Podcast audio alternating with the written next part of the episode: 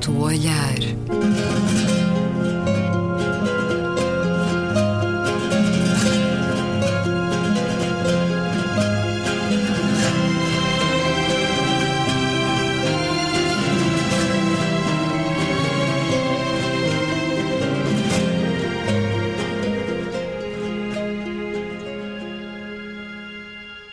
Bem-vindos a um certo olhar. É uma conversa na Antena 2 com Luísa Schmidt, Gabriela Canavilhas, António Araújo e Luís Caetano. Vamos aos destaques dos últimos dias.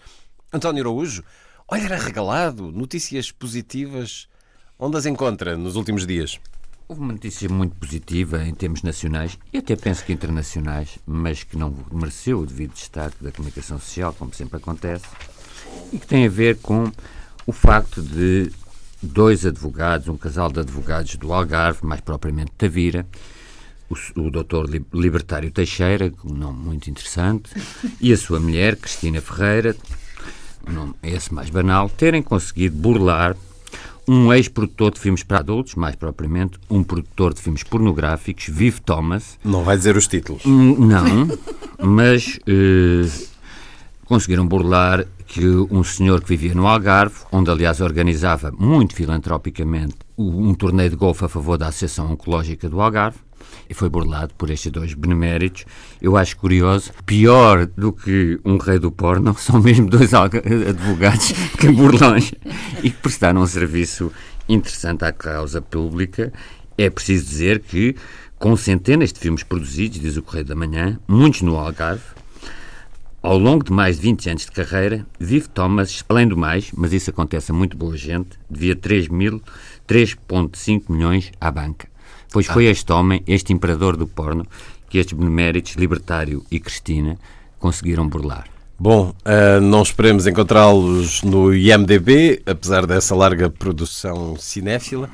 Para além da notícia picaresca, há mais alguma coisa a destacar de bom na semana, António? O movimento que, que há no Brasil, que surgiu no Brasil, foi cá noticiado também um bocadinho em passant, que tem a ver com chama-se Tchau Querido e nada tem a ver com o tema que há, que há pouco. É, Estamos no espírito do Natal. Não, não, É mais não. Uh, folia de passagem de ano. É? O Tchau será, Querido será é um movimento estritamente político e cujo. E, e penso que é partidário, e espero que é partidário, e cujo objetivo é assim que eu encontrar as folhas onde isso está, é um ter... movimento que faz anti-campanha no Brasil. É um projeto que elabora um ranking dos congressistas que não devem ser eleitos em, em 2018 e divulga-os nas redes sociais. É claro que pode-se dizer, uma vez que os parlamentares do PP, PT estão nas últimas posições, que isto pode ser uma, um movimento pró-PT, penso eu. Mas o que é facto é que haver um movimento cívico num país que está tão flagelado do, da, pela descredibilidade da, da, classe política, eu sei que estes movimentos em si também contribuem um bocadinho, e os tiriricas, etc. Uhum. Mas haver uma vigilância, como agora se diz, cidadã, sobre o comportamento do, dos mídias, o, o, Luís fala aqui muito num blog ou site, como é que se chama? O, os truques da imprensa truques portuguesa. da imprensa portuguesa. Eu, semana passada, falei da imprensa portuguesa e da sua da corrupção de algumas das pessoas da imprensa portuguesa e haver isso sobre a imprensa e haver isto, esse escrutínio também sobre os, os políticos, sobretudo uma classe política qual nenhuma se aproveita, que é a brasileira, é um sinal de vitalidade da sociedade brasileira, eh, mais, que tem mais vitalidade e mais força do que a sua própria classe política ou governativa. O Algarve e o Brasil nos seus destaques positivos da semana e os teus, Gabriela Canavidas? O meu vai para uma decisão da Comissão Europeia que esta semana desencadeou um processo inédito. Foi a primeira vez que foi invocado o artigo 7 do Tratado da União e o motivo foi a forma como a Polónia tem vindo uh, a legislar, uh, sobretudo atacando aquilo que a União Europeia considera direitos e, e, e, e direitos fundamentais na área da justiça. E, nesse sentido, o, o artigo 7 uh, eh, do Tratado de Lisboa uh, preserva exatamente que em todos os Estados-membros direitos básicos uh, não podem ser ultrapassados em nenhum dos países que aderiram à, à, União, à União, Europeia. E, e é portanto, curioso ver Donald Tusk, o polaco Donald Tusk, do lado da União Europeia, a afrontar claramente, regime polaco atual. Claramente, porque o que se está a passar na Polónia e noutros países, já podemos falar a seguir da Roménia, é algo... E da Hungria. Uh, e da Hungria, exatamente. É claramente preocupante uh, este processo de seleção das equipas de magistrados que esta lei que a Polónia aprovou é exatamente a tomada de poder do sistema judicial pelo governo. E isso vai contra exatamente o que é uh, o edifício de direitos humanos básicos que, sobre o qual se uh, constrói aquilo que é hoje a sociedade contemporânea que, uh, e, e, que é também o cimento que une a, a Europa e os países da União Europeia. E então esta, esta, este acionar, eh, este desencadear do artigo 7 é eh, algo de inédito para já, porque a União Europeia, a Comissão Europeia costuma ser bastante passiva e às vezes um bocadinho correto. permissiva e até nós queixamos muito, sobretudo da ineficácia de alguns países deste, deste conjunto de ex-países do Bloco Soviético que têm levado um pouco mais de tempo a aderir a alguns princípios, enfim, que nós gostamos de considerar mais europeístas uh, e às vezes nós gostaríamos de ver a, Comissão Europeia mais ativa. Mas a verdade é que uh, já há vários, há dois anos pelo menos, que a Comissão Europeia vinha uh, fazer alertas e sem sucesso. E, portanto, desta vez está desencadeado. E o que é que significa isto? Significa que a Polónia pode perder o direito a votar e a tomar decisões importantes no seio da União Europeia. Isto é preciso depois uma segunda fase em que vários países vão ter que se juntar uh, para conseguir uh, quatro quintos dos votos para, para essa decisão final. E neste momento é necessário que os aliados de Varsóvia nesta questão, que é a Hungria, a República Checa, a Roménia a Eslováquia, uh, também um, se cheguem à frente e que façam uma ponderação e uma reflexão sobre estas razões e, sobretudo, nos seus próprios países, uh, também se aproximem mais dos valores que a União Europeia defende. E há pouco falei da Roménia, como sabem, a Roménia também tem vindo a assistir às maiores manifestações desde a queda da ditadura do Ceausescu e também por razões que têm a ver com o controle do poder judicial por parte do governo, uh, para além de um pacote legislativo que uh, tornava a corrupção mais possível dentro de, do sistema partidário, do sistema do governo, ou do sistema da administração pública. E, portanto, cá está sempre a, a tentativa do Estado ou dos governos de se apoderarem do processo judicial.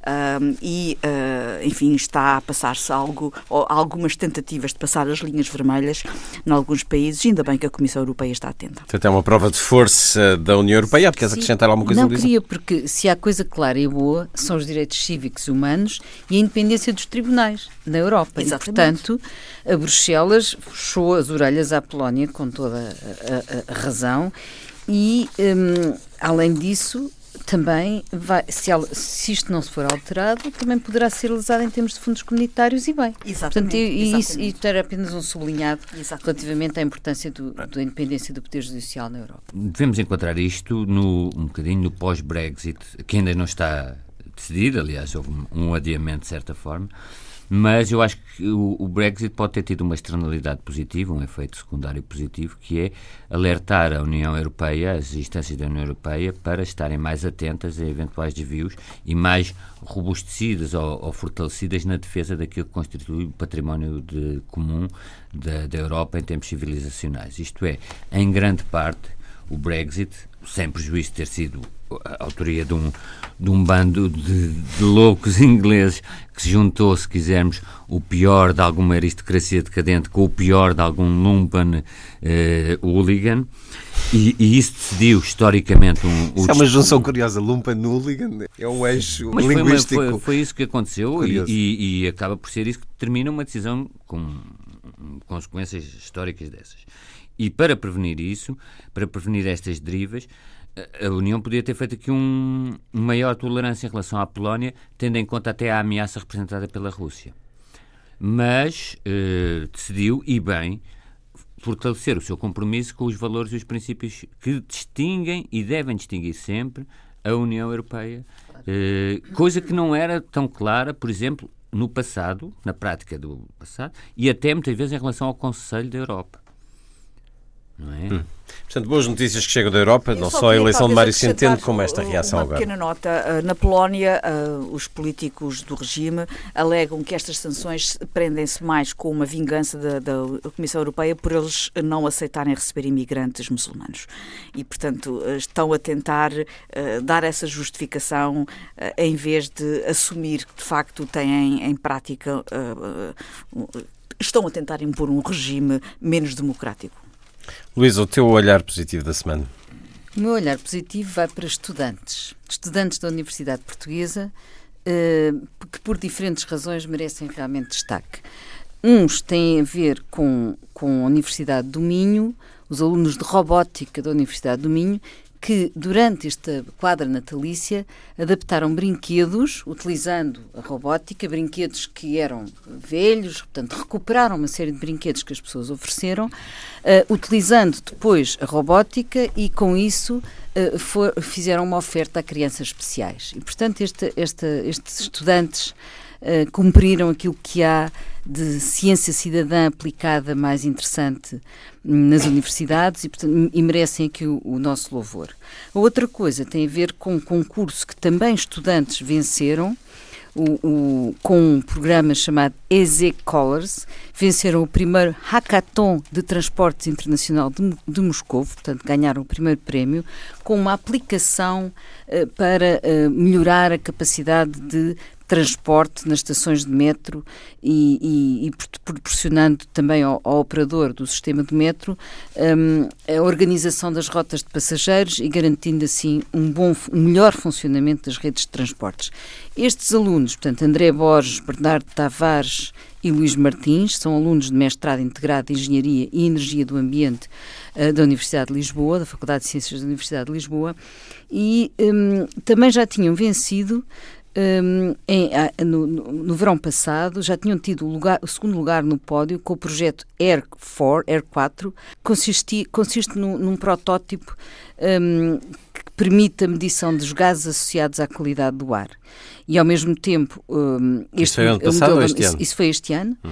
E, e, uma aplicação que, se pode, que pode também trazer um modelo de análise de mapas e uma aplicação móvel. Portanto, é muito interessante vermos os jovens portugueses, e neste caso os estudantes universitários, eh, conseguirem não só inovar, como estarem a serviço da sociedade civil, no caso do, dos alunos do, do, na Universidade do Minho, dos da robótica, e neste caso entrar nestes concursos e vencer.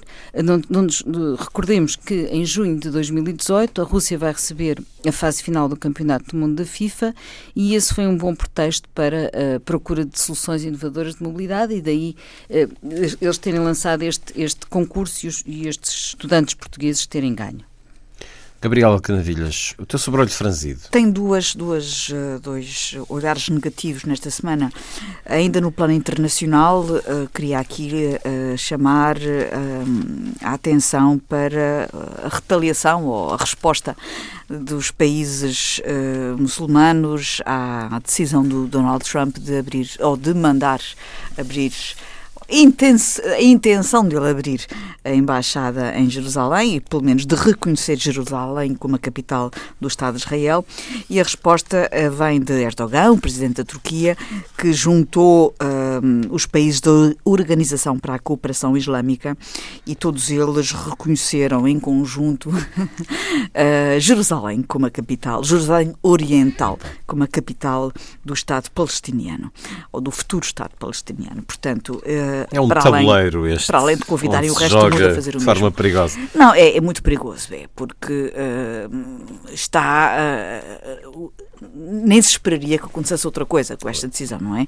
E, portanto, a partir do momento em que um conjunto alargado de países uh, também decide fazer o mesmo, uh, na mesma cidade uh, que é e deveria ser de uma, uma cidade de partilha, estamos aqui a subir o nível da agressão não clarificada e é um passo negativo, um passo preocupante. O próprio rei Abdullah da Jordânia, a Jordânia tem sido sempre um país muito próximo dos Estados Unidos, pelo menos nos últimos tempos, e o rei Abdullah, que é um homem de grandes consensos e com uma ponderação muito ativa, esteve também já em conversação com o Donald Trump e poderá eventualmente ser aqui um fator de estabilidade, de serenidade, enfim, de qualquer maneira, ele também está entre o conjunto destes países que declarou Jerusalém como o capital do futuro Estado palestiniano. Portanto, repare-se que até o rei da Jordânia. Portanto, estamos aqui realmente num patamar uh, preocupante. O segundo olhar negativo tem a ver com as condições e o contexto da vida e da morte da senhora de 85 anos que vivia num quarto andar no Porto uh, com um filho deficiente profundo de 57 anos. Esta senhora recusou a assistência da Segurança Social, recusou, foi ela que não quis essa assistência para a ajudar a tratar o seu filho uh, e ajudar nos cuidados do cotidiano. Uh, e, tendo recusado, tratava dele sozinha. Eu ouvi relatos em que ela, quando o filho caía no chão, e é uma senhora com 85 anos, quando o filho caía, um homem de 57, eh, levantava o filho, puxava-o a cama com cordas, puxava-o com cordas para a cama para, e para lhe dar banho e assim. Portanto, uh, a decisão dela é uma decisão que, do meu ponto de vista, nunca deveria ser aceita pela Segurança Social. Uh, esta ideia de que uh, assinar um termo de responsabilidade e ser responsável até esse, esse ponto é uma irresponsabilidade e, nesse sentido, tem que haver limites para a responsabilidade própria quando se tem 85 anos e se tem um filho, um filho deficiente de 57 anos e a pessoa não tem meios nem força física para tomar conta do filho. A verdade é que aconteceu o inevitável. Ela faleceu, caiu, teve quatro dias morta em casa ou quase morta, acabou por falecer no hospital. Eh, os vizinhos deram um alerta e o filho não a pôde ajudar. Uma situação horrível que demonstra quer eh, as condições de vida eh, terríveis daquelas, daquelas duas pessoas, quer também uma situação que não poderia ocorrer. A Segurança Social não pode permitir que as pessoas aceitem e, e assinem termos de responsabilidade quando não têm capacidade de assumir essas responsabilidades. Luísa, os teus destaques negativos da semana? Algo que já aqui falámos eh, no, num programa anterior e também quando aqui esteve o António Feijó, que tem a ver com os Correios. Eu estou há três meses para conseguir desalfandegar livros que chegam do Brasil, um livro que eu coordenei, co-coordenei, e não consigo. Portanto, é absolutamente kafkiano as vezes que eu já mandei documentos, as vezes que os brasileiros já mandaram as faturas daquilo que pagaram, eh, vezes os, os, os mails que já trocamos, tudo isso, e não consigo, ainda não consegui que os CTT me dissessem, me dessem autorização para ir levantar um conjunto de livros que está mais do que pago, mais do que resolvido. Portanto, os CTT, que eram uma imagem histórica de rigor, de segurança, de eficácia, prestam, prestam agora um serviço péssimo Porque mudou a condição. Não, não, mas, que, não, mas desculpa, quer dizer, tu vais às lojas, já não é? Falamos, não, não, isto é o CTT, despachante CTT.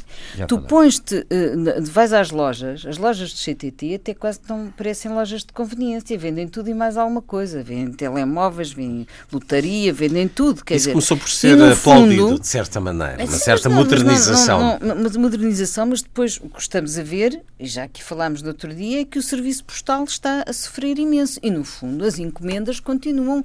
Temos o ADHL, temos imensas empresas a fazer, a, a, fazer, a fazer isso, não é? A fazer o serviço de estafeta postal. E os, e os CTT, que têm essa, essa, essa função histórica, como eu dizia, e que todos nós conhecemos, eu não sei que gestão e que gestores são estes era melhor se calhar entregarem a gestão aos carteiros. Pelo menos sempre são eficazes, não é? Não sei, não, não Há sei muita coisa que eu não recebo também. Que de repente o que se vê é a degradação de um serviço e a decadência de um serviço que era padrão do país. É uma perfeita de vergonha como se chegou a este ponto. Portanto, fica aqui o meu voto de negativo relativamente ao Exato. que se passa neste momento. Numa altura em que estão Sim. em greve. Sim, numa altura em que estão, mas isto foi antes, não tem nada a ver com, não tem nada a, ver com a greve. Sim, mas é um sinal. Eu acho que isto, há um problema gravíssimo e eu acho que é dos problemas mais graves e nós agora também podemos franzir o sobrolho, outra coisa na CPLP e a CPLP devia seguir o caminho da União Europeia como vimos agora com a Polónia ou até do Comitê Olímpico Internacional que decidiu excluir a Rússia. A CPLP com a Guiné Equatorial. Com a Guiné Equatorial. Tivemos uma notícia ainda há poucas semanas, já não há muitas, foi no dia 5 de dezembro, em que também não foi grande um, objeto de grande relevância, mas dizer que o ensino português está muito tímido na Guiné Equatorial. Pois nós sabemos que desde o início a entrada da Guiné Equatorial no, é um era uma palhaçada. Uma palhaçada. Sim. Um país. Descredibiliza sei, a CPLP. Descredibiliza, é um golpe de, na credibilidade da CPLP. Nunca iriam utilizar a língua eh, portuguesa. Quanto à questão da pena de morte, eu sei que nós não podemos invocar, porque, ao contrário do que as pessoas muitas vezes julgam, o Brasil ainda tem pena de morte. Não a aplica, mas tem. A CPLP e mal não tem como regra a proibição só admitir países que proíbam a pena de morte. E, portanto, a CPLP teve que admitir a Guiné Equatorial com a promessa que não iria aplicar a pena de morte. E, portanto, entretém-se a ser um clube de branqueamento de ditadores eh, africanos. Perdão.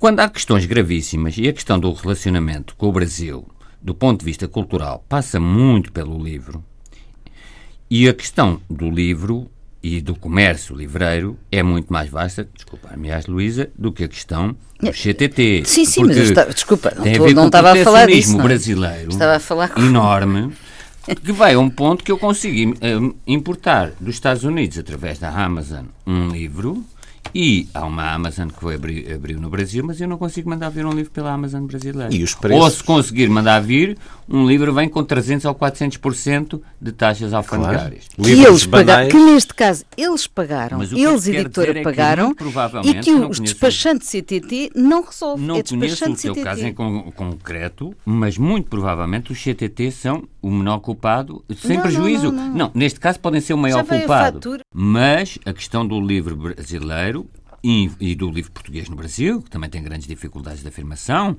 pesa algumas tentativas da barba bilhosa da tinta da China e de um ao outro, mas todo o legado que havia da Europa América, conquistado por Leandro Castro a pulso, ter cá os livros do Brasil em Portugal, da, da Europa América e, e também livros brasileiros em Portugal, tudo isso desapareceu um bocado. E não é só, António, para além das edições bibliográficas, também a circulação de bens artísticos é dificílima. Uh, a exportação de obras de arte, por exemplo, de pintura, uh, é um horror. Todos é, nós sabemos é, o que foi por o responsabilidade de do, do, governo brasileiro, que tem Nós um regime o que foi um empréstimo da, da Carta de Var Isso já foi, já foi tem discutido um entre governos? muito... Já, já, já certamente, mas com mas, o, fracos resultados, então. É, o, é, é uma forma do, do Brasil de se tornar aquilo que se tornou um poderio cultural enorme.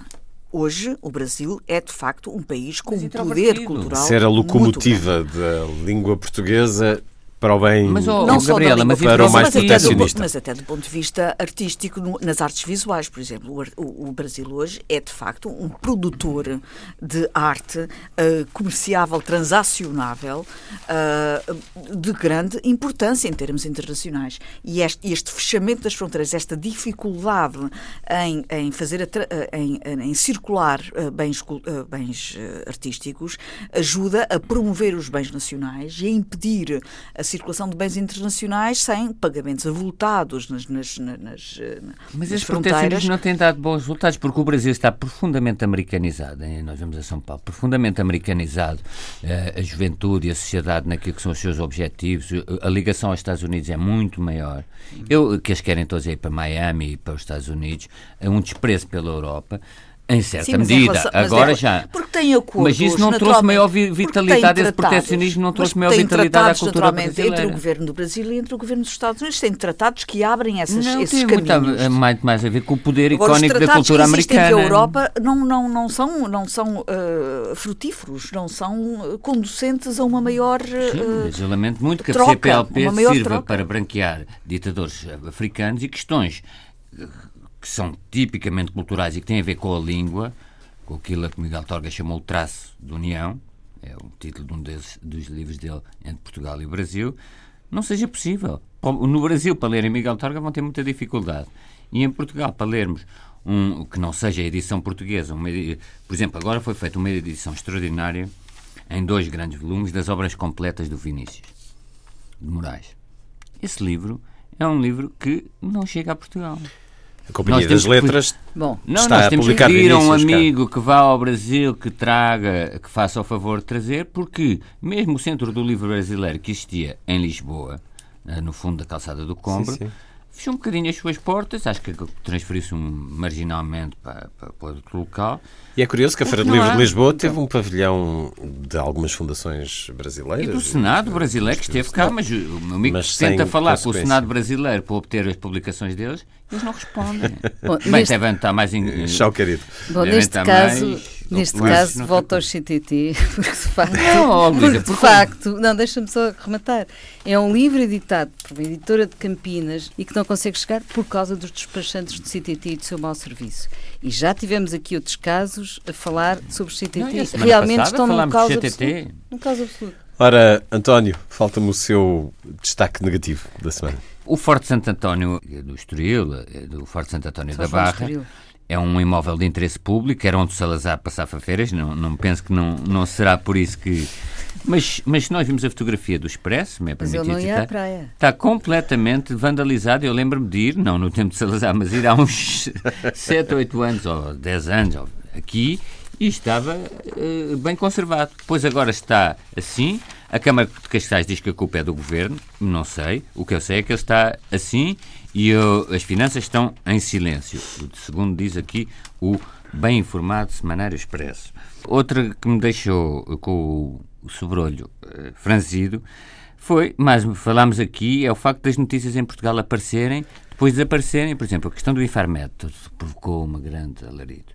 Depois claro, para resolver uma questão através de uma não decisão, nomeia-se um grupo de trabalho com mais de 20 peritos, foi nomeado um grupo de trabalho, só em junho é que vai dar as notícias. Entretanto, o Infarmed, os trabalhadores continuam à espera, não é?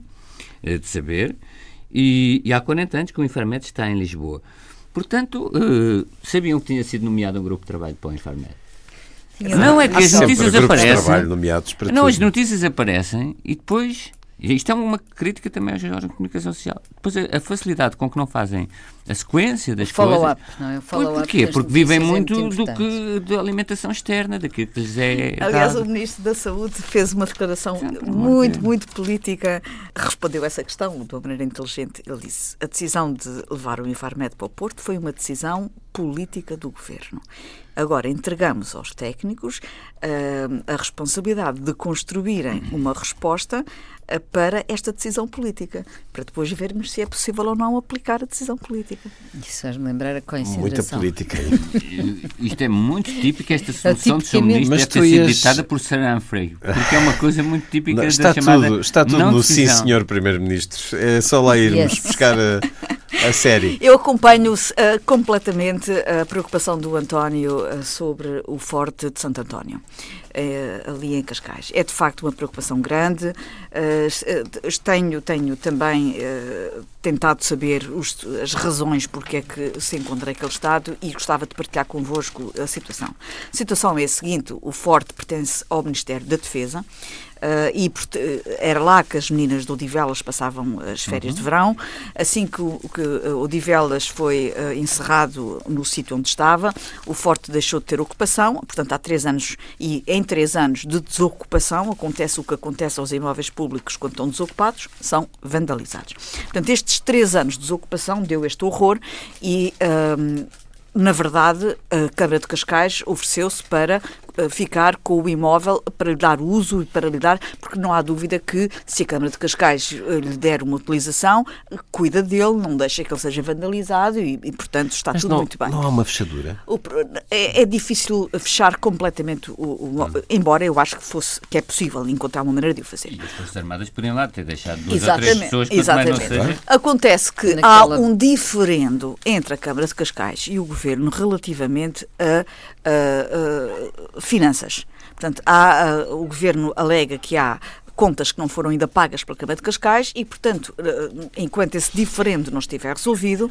o forte não pode ser entregue à Câmara de Cascais. Para além disso, a Câmara de Cascais não quer pagar o forte, quer dizer, eh, quer tomar conta do forte, mas portanto, há aqui questões que têm a ver com contrapartidas também que não está resolvido. Independentemente das questões pendentes que existem, a verdade é que o forte não pode continuar assim. E uh, eu acompanho a preocupação do António, faço minha também uh, enfim, expresso aqui com ele este meu clamor, o clamor dele, e Não, gostava muito, e gostava muito que o governo encontrasse uma forma de, entre os vários ministérios, as finanças e a defesa, se pelo menos entaipasse uh, a forma de uh, entrar no forte para evitar depredação futura. Foi ali que o Salazar caiu da cadeira. Não, mas o que é curioso é que estes diferendos para pagar, o que depois vai ser necessário pagar para recuperar aquilo que foi vandalizado, se calhar é maior do que a Câmara de Cascais deve ao Ministério ou que o Ministério deve à Câmara de Cascais, etc. Deixar de degradar o que quer que seja, seja culturalmente, seja ambientalmente, custa sempre mais caro do que manter. Exatamente. É Natal. Falemos de generosidade. Já há algumas semanas que vos proponho olharmos esta notícia, caramba, que é impactante. Jorge Soros doa 15 mil milhões de euros aos direitos humanos ele criou a Fundação Open Society em 93. Na realidade, é uma rede de fundações com filiais em 37 países. Jorge Soros tinha apenas 13 anos quando os nazis ocuparam a Hungria, impedindo de frequentar a escola. Aos 17 emigrou para a Inglaterra, depois para Nova Iorque, onde em 69 lançou o primeiro fundo de investimento e começou logo no ano seguinte com a filantropia. Estou aqui a socorrer-me de uma notícia eh, publicada pelo Diário de Notícias. Jorge Soros é conhecido por apoiar causas perdidas. Uh, apoiou Hillary Clinton, infelizmente foi mesmo a causa perdida. Também financiou as atividades de quem lidera o movimento independentista da Catalunha, apoiou os direitos dos homossexuais e aqueles que combatem o abuso policial.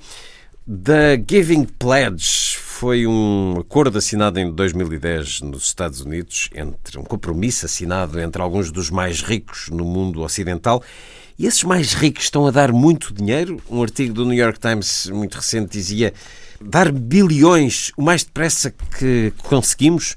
É isso que estão a fazer Jorge Soros, Bill Gates ou Mark Zuckerberg, gente que enriqueceu muito cedo e que oferece cada vez mais eh, boa parte da fortuna acumulada a causas humanitárias e sociais, para além do reconhecimento público, parece haver uma genuína vontade de mudar as coisas para melhor no mundo e a querer ver os resultados o mais depressa possível. Jorge Soros, com este dinheiro absurdo, 15 mil milhões, a última tranche, mas, por exemplo, a Fundação Sean Zuckerberg, que, como se recordam, há algum tempo doou 99% das ações do Facebook para, durante o seu tempo de vida, deste casal, acabar com as doenças mais devastadoras nos países subdesenvolvidos uh, até ao final do século.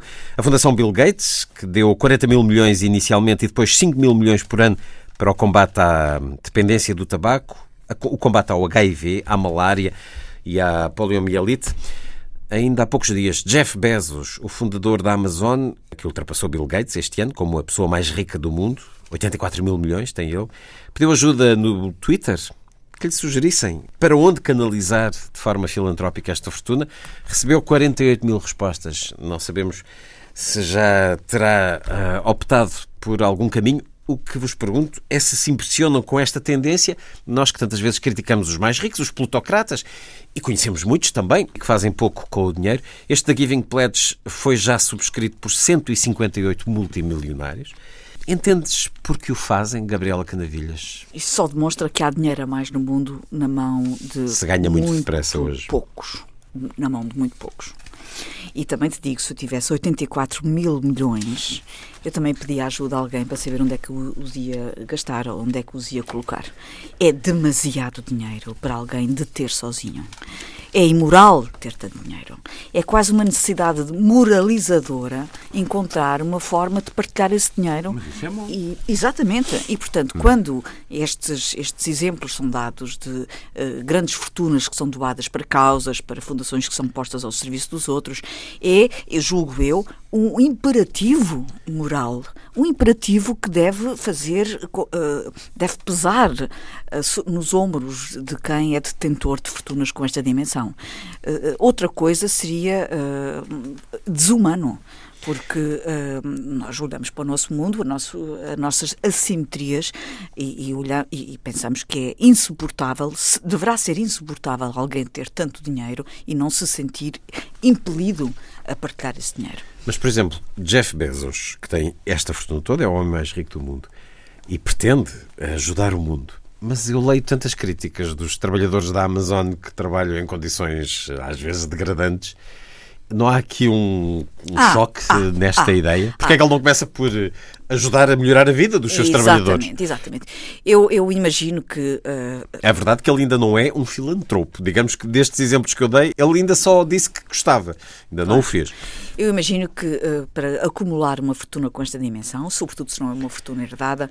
Uh, se é construída por uma boa ideia, por um bom negócio, acumular uma fortuna assim implica também eh, atropelar muita gente, implica, não, diga, não digo no mau sentido ou no sentido criminoso, refiro-me apenas no sentido de construí-la com, uh, usando os meios todos para acumular o mais possível, não é? E isso passa por uh, ter uh, naturalmente funcionários, a ganhar não muito. Não muito. Mas isto para dizer que quando se atinge uma fortuna deste tamanho, uh, é preciso também perceber que uh, a moralização que eu falava há pouco passa por uh, ou causas no plano cultural ou causas no plano da assistência social ou na, na saúde pública, mas normalmente passa por, causa, por causas que tornem a face humana do detentor desta fortuna mais visível e mais clara. Ou seja, acabam sempre por beneficiar a pessoa. Eu gostaria, eh, ou imaginaria, ou eh, daria aqui eh, muitos sobrolhos arregalados e positivos a alguém que tivesse uma fortuna desta dimensão ou, grande e que fizesse este, este esforço de partilha e que não o divulgasse. Uh, ou seja, o benefício depois uh, na sua imagem uh, não fosse também um fator importante nesta, nesta Mas não achas que a divulgação pública pode servir de exemplo? E isto que eu referi parece ser um convite ao sigam o exemplo. Este da Giving Pledge, que foi assinado em 2010, é eu fiz, experimenta fazer também. Certo, mas isso é um caso à parte. Não, é, é, está a dar porque sabe que o, o, Zuckerberg dá, isto é, que é um feito bola de neve, Gabriel. É, Acho eu. Está bem, mas há aqui também um lado importante que é isto melhora a minha imagem. Claro. Isto melhora a minha imagem. Claro, eu não quero ficar é. de fora do grupo dos doadores. Não sei se estou a ser. E aquilo que o Luís disse é muito importante relativamente às condições de trabalho uh, das muitas empresas que se deixam pelo mundo e que, com as quais se constrói o império financeiro e uh, inevitavelmente, essas empresas também são construídas, uh, ou esse império financeiro é construído também sobre salários, às vezes não Com muito alguma mão dura. E, aliás, basta ver a questão do salário mínimo em Portugal, como foi discutido esta semana com a resistência aos 580 euros por parte dos patrões. Isto só para terminar e para responder muito rapidamente, é importante, sem dúvida nenhuma, que esta moralização uh, saia uh, genuinamente de cada um. Mas é importante também para os próprios, porque a, a, melhoria ou os benefícios na sua imagem pública também decorre e, e é um resultado importante que, que, se paga com muito dinheiro, não é? Uh, senti aí uma ponta de cinismo, António, não. ou olha para isto com não. respeito e admiração? Não. Uh, vamos ver, a tradição filantrópica nos Estados Unidos é muito antiga. Os? Rockefeller, é? Guggenheim. Mas depois, se nós vimos aqueles que são super ricos do mundo, o que é interessante quando estávamos na década de 70 ou antes, os Niarcos, os Onassis e tudo não eram conhecidos pela sua tradição filantrópica e, sobretudo, os multimilionários árabes do petróleo, de, do primeiro choque petrolífero de 73, que os homens que enriqueceram e que se tornaram, todos nós lembramos, do Sheikh Yamani, teve, aliás, raptado, teve sequestrado em Viena pelo Chacal, não sei se recorda, numa cimeira da OPEP. Todos esses homens não eram indivíduos muito conhecidos pela sua filantropia, não é? E, portanto, o que não é de agora, já há cerca de 10 anos surgiu uma capa da Times sobre esta questão da filantropia. O Soros foi um, um, um dos uh, primeiros. Mas nessa altura o dinheiro não era tanto como é agora. Não, uh, o dinheiro. A dimensão a que chegaram estas dinheiro era. é dinheiro muito era. maior do que era nessa altura. Uh, talvez hoje em dia haja maior disparidade de riqueza, como, mas é uma é a disparidade. Há mais muito ricos, mas havia indivíduos muito, muito ricos já na altura, portanto suficientes para sustentar uma, uma filantropia. Nós cá também tivemos alguns milionários mais filantrópicos, o caso da família Espírito Santo que fez a fundação, e, e apelo, e apelo, calma, e apelo, apelo, o Champalimau, digamos, pós-mortem. Pós Mas o caso da, da, da, da Fundação Espírito Santo é interessante E também houve um caso até recente de apelo a uma filantropia popular, foi o Vamos Pôr o Sequeira no Lugar Certo, não sei se recordam, foi uma grande campanha. Sim. Isto pode-se ligar até com, com, o Ricardo Salgado, porque, segundo li hoje, o Ricardo Salgado diz que está a ser sustentado pela sua filha. Portanto, ela é uma filantropa e vamos pôr o Ricardo Salgado no lugar certo, que é a prisão. Tirando isto, fechando este, este parênteses, acho que há cá uma tradição filantrópica em Portugal relativamente curta. Aquilo que a Gabriela disse destes milionários também se poderia dizer que atropelam e tudo, não sei o caso Berardo, a Fundação Berardo tem grandes complexidades, ou a, a, que também é um homem que enriqueceu subitamente. Eu não tenho necessariamente esta visão de quem enriquece sem fortuna herdada atropela atropela o, o, ou tem sempre por trás de uma grande fortuna um grande crime. Não, não. Crime não, mas... Por isso é um dito popular. Por trás de uma grande fortuna há sempre um grande crime. Tivemos, Agora, tivemos este ano a morte de dois muito ricos em Portugal. Mas que isto, que isto há aqui uma questão não que é preciso... crimes, mas que é, tiveram que claro, ser poupados naquilo que pagam aos mas outros. Mas que é preciso dizer o seguinte, é, eu interessa-me pouco as motivações são reputacionais, são para esconder outros problemas em casa, eh, de, em casa, estou a dizer, nas suas empresas, etc.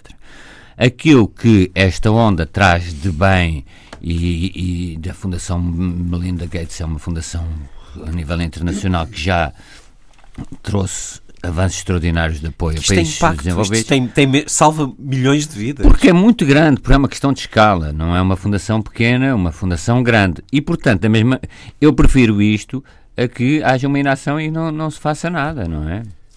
E, portanto, eh, não vou estar com o escrutínio se isto é para combatar, para esconder Uh, exploração de trabalho infantil no Extremo Oriente, porque isso haverá sempre. Esse, não sei se estou a, a, ser claro. Não, não é pela denúncia disto, dessas fundações que são para dissimular maus, que esses maus desaparecerão.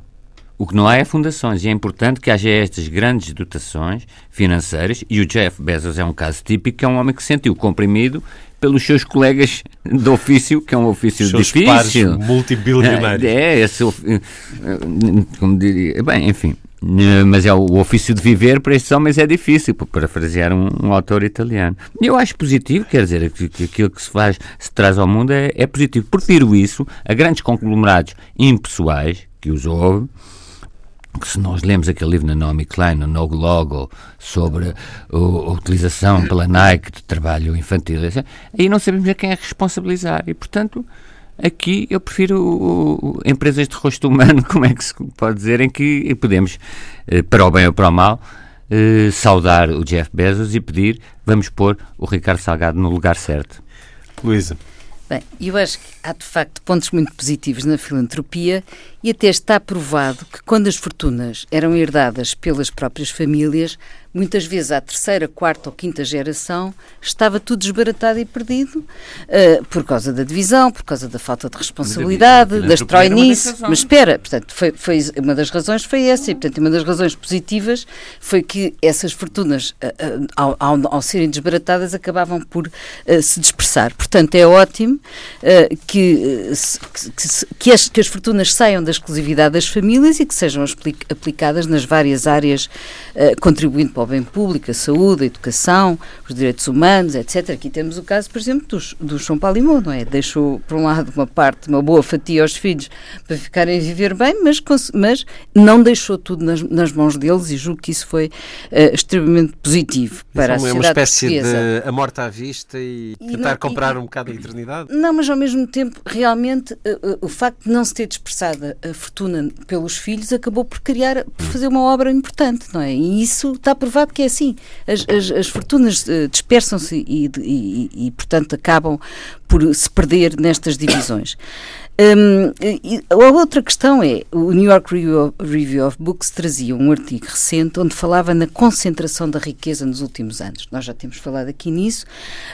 Um, de facto, aqueles 2% que constituem naquele é célebre gráfico do elefante, a tromba do elefante, uh, são trilionários, quer dizer, nem tem, nem tem explicação, portanto, aumentou exponencialmente um, a quantidade de dinheiro eh, retida em, em uma percentagem absolutamente ínfima da sociedade, 1 a 2%. Até há um, há um site sobre os ricos, o Else, é um, é um site que vai acompanhando aquilo tudo. Um, e, portanto, eh, eu acho que ainda bem que através das fundações uh, é possível dar um propósito cívico e generoso às, hum, a essas fortunas, devolvendo ao bem público a acumulação de, dessas riquezas, não é?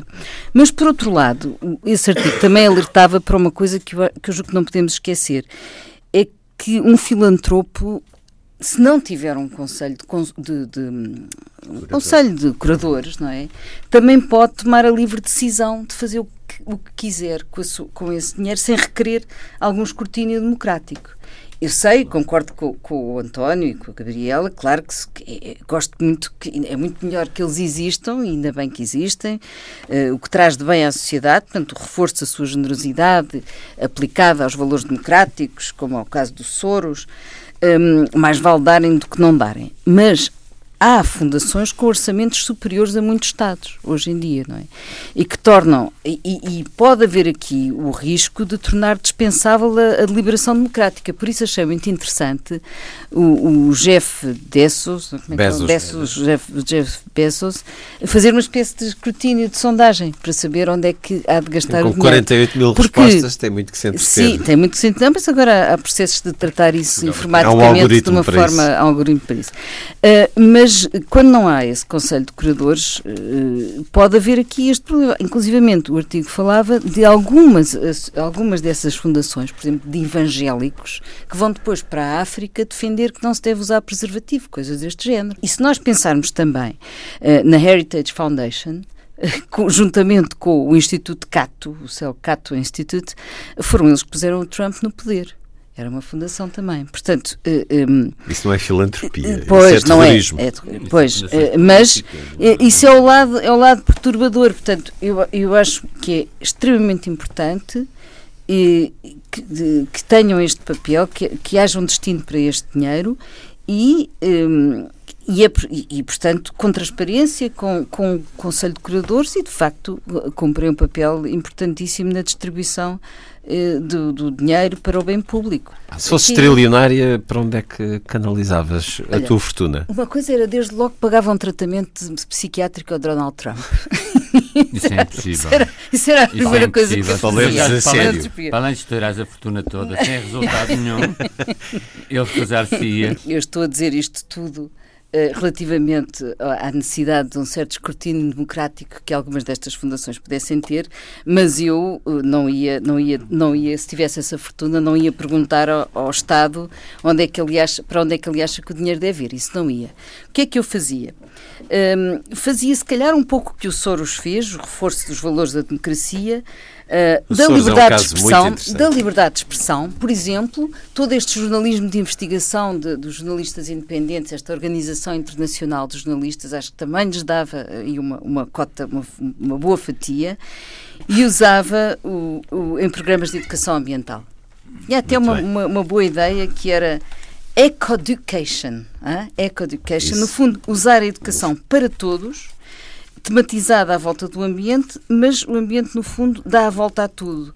À justiça, à, à, formação das mulheres, que é muito importante no mundo inteiro, à questão biológica, à questão do património cultural, etc. Portanto, acho, acho que fazia isso. Fazia tu, um grande Gabriel, programa de educação ambiental. Destinarias a tua, a tua grande fortuna, se fosses trilionária, a quem?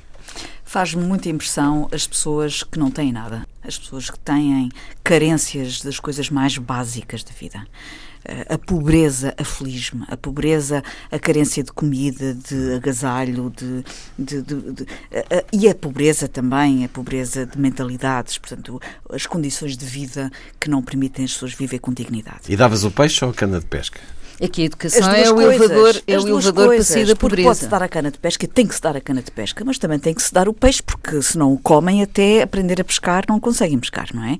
Portanto, é preciso. Uh, uh, eu iria, naturalmente, uh, cuidar de quem precisa uh, com urgência de cuidados, quer os mais, uh, os, da mais terra idade, as crianças e bebés, e idosos. Os idosos em Portugal, não sei se também a maior parte do mundo, os idosos são hoje uma faixa da nossa população muito, muito negligenciada, muito sofredora. E quanto mais uh, nós analisamos do ponto de vista social o nosso país, percebemos quanto os idosos precisam de uma atenção especial.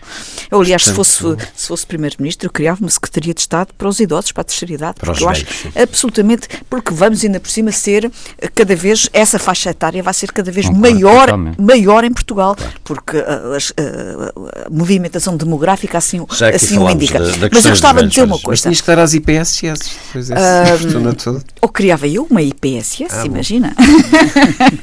Mas posso só dizer uma coisa. Hás de, repa- ah, hão de reparar quando na televisão se, se vê casos de pessoas que, a quem vai sair o Euro Milhões ou quem poderia, poderia sair o Euro Milhões ou assim, quando se pergunta o que é que faria se tivesse o Euro Milhões. As pessoas muitas vezes, ou quase sempre respondem, faria isto e isto e iria ajudar muita gente. Ah, sempre. Nunca Depois deixam recebem, ganham e depois não ajudam não, não, não. Eu acredito genuinamente que tendência. Se, se receber dinheiro, vou fazer isto, isto e aquilo e vou ajudar muita gente. As pessoas têm esta necessidade e este sentido de dever de ajudar quem precisa. Esse é o espírito. E o trilionário António Araújo, o que é que faria com o dinheiro? Antes disso, eh, não, é tema para um programa inteiro, portanto não vale a pena, mas a Gabriela tocou num ponto. tu- Não, não, o que eu, que eu iria gastar não, não é porque eu iria gastar exclusivamente comigo e, portanto, num segundo. Faria uma grande biblioteca está pública, confesse lá. Não, mas a questão que se passa é. A livros Gabriela tocou um ponto que é um ponto grave, que é a questão realmente dos idosos. Não há. O PCP teve em tempos, não sei se ainda tem, porque se converteu a própria numa organização toda ela gerontocrática, mas o PCP teve uma organização de idosos. Não há os idosos sociais-democratas do PSD, nem os idosos socialistas. Tivemos o juventude- Manel Sérgio a juventude, no sim, sim, sim, mas isso extinguiu-se como as espécies e as, a questão que se passa é não, os partidos não investem porque eleitoralmente é um mercado que dá para, se eu captar o voto de um idoso, dá para duas ou três eleições, na melhor, melhor das hipóteses. Enquanto um Jotinha consigo tê-lo e até com jeito levo a secretário de Estado. E ele, ele nem precisa de grande formação, como sabe. Ele depois há de aceitar Agora, uma o viagem. que se passa é que o Centrão, o Centrão e o- todos os partidos, há um, há um desprezo pela condição dos idosos, como a Gabriela disse, são cada vez mais. Há novas formas de discriminação, que aliás os especialistas já de- de- designam como idadismo, e é a par do racismo, do sexismo, etc. E é um tema tabu na sociedade portuguesa que seria bom que eh, as nossas eh, fundações ou as nossas eh, instituições académicas estudassem e também que a esfera pública estudasse. Mas eu, Bom, há um Instituto de Envelhecimento. claro, há um instituto, claro, há um instituto de Mas investimento, eu acho que mas nós nos equilibramos muito. Eu dava cri- à educa- investia na educação, vocês nos idosos. Não, não, eu não estou que a dizer, eu investia nas pessoas pobres. Eu fico muito preocupado ver uma pessoa que já teve responsabilidades até governativas nesse país e foi primeiro-ministro, viver numa situação de pobreza, como aliás eh, descreve, e portanto viver com rendimento básico. O mesmo se passa com um antigo milionário deste país que também vive as pensas Já da filha. referiu. Portanto, são tudo gente que precisa do nosso apoio, é tudo gente que nós, a quem nós devemos. Desde Dê-nos- entrar na nossa- terceira idade. Porque estamos no Natal e acho que. Dê-nos gente lá o seu nosso- exemplo. Talvez o Jeff Bezos esteja a ouvir-nos. Não, olha, o meu exemplo era impedir que, por exemplo, a videira dos amigos do Minho Não não, vai lá. voltar a dar vulva. Não, a sério. Uma coletividade emblemática da moraria falámos também. que sai da sua sede histórica. verdade. Criar Já uma rede de sensibilidade dos autarcas e das pessoas para uma coisa deste género. Para Apoiar, por exemplo, o esforço que é feito na moraria pela Associação Renovar Moraria, da Camila Watson e outros, para isso Portanto, ia ser perceber caso que a caso. Lisboa não pode, eh, não, o caminho que está a ter a presença em Lisboa do turismo não é saudável. Eu, eu sei que muita gente acha que é e etc. Mas eu acho que não, que é perigoso. Sobretudo Olha, que não fazer é um saudável. curso de educação para os motoristas de táxi, eu dentro de 5 minutos vou apanhar um e, portanto, espero não ser sujeito a uma máfia da noite, mas é um totoloto, nós entramos, um totoloto não virtuoso, mas é um totoloto, entramos num táxi, nunca sabemos o que é que ali espera, até coisas de ameaça à integridade física, já para não falar, falta de educação, higiene, etc. Portanto, desculpem, eu... Acho que o Jeff Bezos, se estiver a ouvir-nos, está Não, baralhado não, com isso, com essas sugestões. Não financiaria a Uber ou a Cabify. Eu, tô- eu, eu nunca andei, não tenho essas aplicações dessas coisas, mas eu vou-me tornar sócio dessas coisas, não sei se diz sócio. Sócio das Ubers ou Membro. dessas, Membro. ou membro, ou militante, ou qualquer coisa, porque eu quero ter a liberdade de não, não ter que entrar num, num táxi e ser sujeito ao pior do, do, da existência humana, que é, digamos, uma encarnação viva daquele senhor Florencio da Antral ao volante e eu lá dentro. Isso é perigosíssimo. Olha, oferecia jipes como aquele pôr, senhor. Tinha que primeiro lavar as mãos com álcool. Claro, Esse senhor e o jipe, a coisa não correu bem. Está a ver, a pessoa quer ser benemérito e não a deixa. Já não temos tempo para falar da Bitcoin, um autêntico Pai Natal. Uh, voltaremos num destes programas a este interessante tema do nosso tempo também, esta coisa de se criar uma moeda virtual. Também uh, não vos vou perguntar sobre se conseguem encarar o Natal com tranquilidade, sem o stress das prendas, porque estamos mesmo no limite. Sugestões para os dias que aí vêm? Gabriela. Como estamos na época do Natal e este programa vai para o ar precisamente durante o fim de semana do Natal, uhum. e apesar de haver, enfim, alguns, algumas propostas. E tu fizeste um bolo muito bom para o nosso programa. Tem nome? É, tem, é um bolo de Natal dos Açores. Hum. E apesar de haver propostas interessantes, eu não vou recomendar nada. Uh, eu estou cansada eh, de ver o Natal ser um, um, momento de consumismo exagerado, exacerbado e de ser um rodopio de propostas. Consumam-me, hum. visitem-me, fazer bolos em casa, por exemplo. Comprem-me. Uh, esta uh, e, e, e, agora vou entroncar com as uh, com as, as, redes sociais, os Facebooks, os cartões de Natal digitais, os mails com cartões os de mails. Natal. chega, não, não não penetrem no meu espaço. E não penetrem no espaço uns dos outros, a não ser naquele espaço mais íntimo da família. Aproveitem o Natal para estarem uns com os outros, para conversar, para usufruírem da serenidade e do prazer do Natal, do Natal primordial. A ideia de que, de que, o Natal é de facto uma coisa. O encontro. O encontro e, sobretudo, também uma vivência que assenta nas raízes cristãs. E porquê é que eu vou falar das raízes cristãs? Aquilo que mais me agrada nas recordações de Natal é uh, a recordação do, do, do, cheiro da criptoméria e dos cedros com que se faziam os tapetes na igreja, na missa do galo e nos presépios de Natal. São estas coisas mais simples e mais básicas de que o Natal tem que, uh, tem, que, tem, que, tem que ser valorizado no Natal e que as pessoas deixaram de lhe dar valor. E, portanto, não recomendo nada. Olhem uns para os outros em casa, façam, façam conversem, cozinhem, uh, valorizem-se, valorizem-se enquanto família e, e, e, de facto, uh, deem graças por estarem, por terem família e por poderem usufruir de um tempo em, em, em, em conjunto. Luísa Schmidt. Bom, eu também acho que Natal é, é entre o stress e a harmonia, e até é bom um, stress, um certo stress para depois viver melhor a harmonia. Não, e com a família, claro, e nesse aspecto é, é esse momento importante. Eh, agora, nestes últimos dias, em vez de irem a centros comerciais, eu recomendo que vão a mercados ao ar livre mercado do campo pequeno, o mercado biológico com artesanato, com tudo, o mercado da LX Factory, o mercado do CCB e no Porto também há mercados ao ar livre, biológicos, com artesanato, por exemplo, nas traseiras da reitoria da Universidade do Porto, vale a pena lá ir. É uma questão de procurarem na internet, porque hoje em dia há mercados destes ao ar livre em todas as cidades Às vezes do pequenas país. associações também Pequenas associações onde se articula alimentos ligados à, à, área do biológico com artesanato uh, de alta qualidade, muito dele uh, também juntando design e saber fazer tradicional. António.